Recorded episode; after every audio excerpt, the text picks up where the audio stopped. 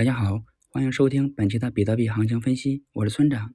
现在是北京时间三月十六日的上午八点二十四分，BTC 即时价格五五幺七零 U。下面是具体分析，目前仍旧处于创下新高以来的第一次回调中，但是由于已经跌破了五万五千点附近的支撑位，那么后市将会测试五二五零零到五三零零区间的支撑区域。一小时周期看，下跌趋势已经形成，后市继续下跌的概率很大。四小时周期看，已经跌破了 MA 三零，那么下面就看 MA 六零能否支撑住了。日线上看，上升趋势完好。总结一下就是，大趋势完好，小趋势下跌，回调进行中。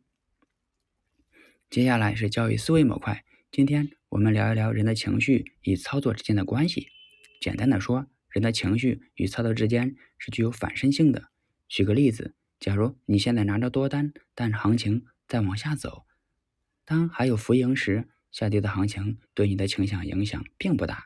此时你是乐观的，而随着跌幅的增加，你的盈利也在不断的减少，浮盈也转回了浮亏，你的情绪就逐渐的从乐观转为悲观。再加上你周围的看跌观点越来越多，你就会越来越悲观。此时的你最容易做的事情就是平掉你的多单，甚至还会做空。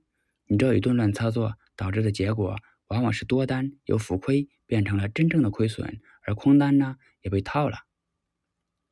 还有一种情况，当你拿着多单，行情正在往上走，你就会越来越乐观。你的这种乐观情绪会让你忍不住的想加仓，其结果也往往是加在了最高点。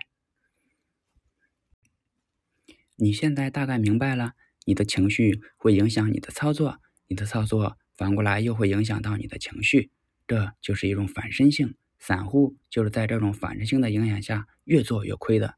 那么正确的做法应该是怎样的呢？我给你几点建议：一，只做同一个方向，如果大趋势是向上的，只做多；如果大趋势是向下的，只做空。二，为了最大程度的减少情绪对操作的影响，每一笔交易你都要拿出归零也不心疼的资金来做。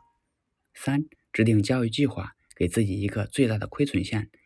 一旦超过了亏损线，无条件下车走人，耐心等待下一次机会。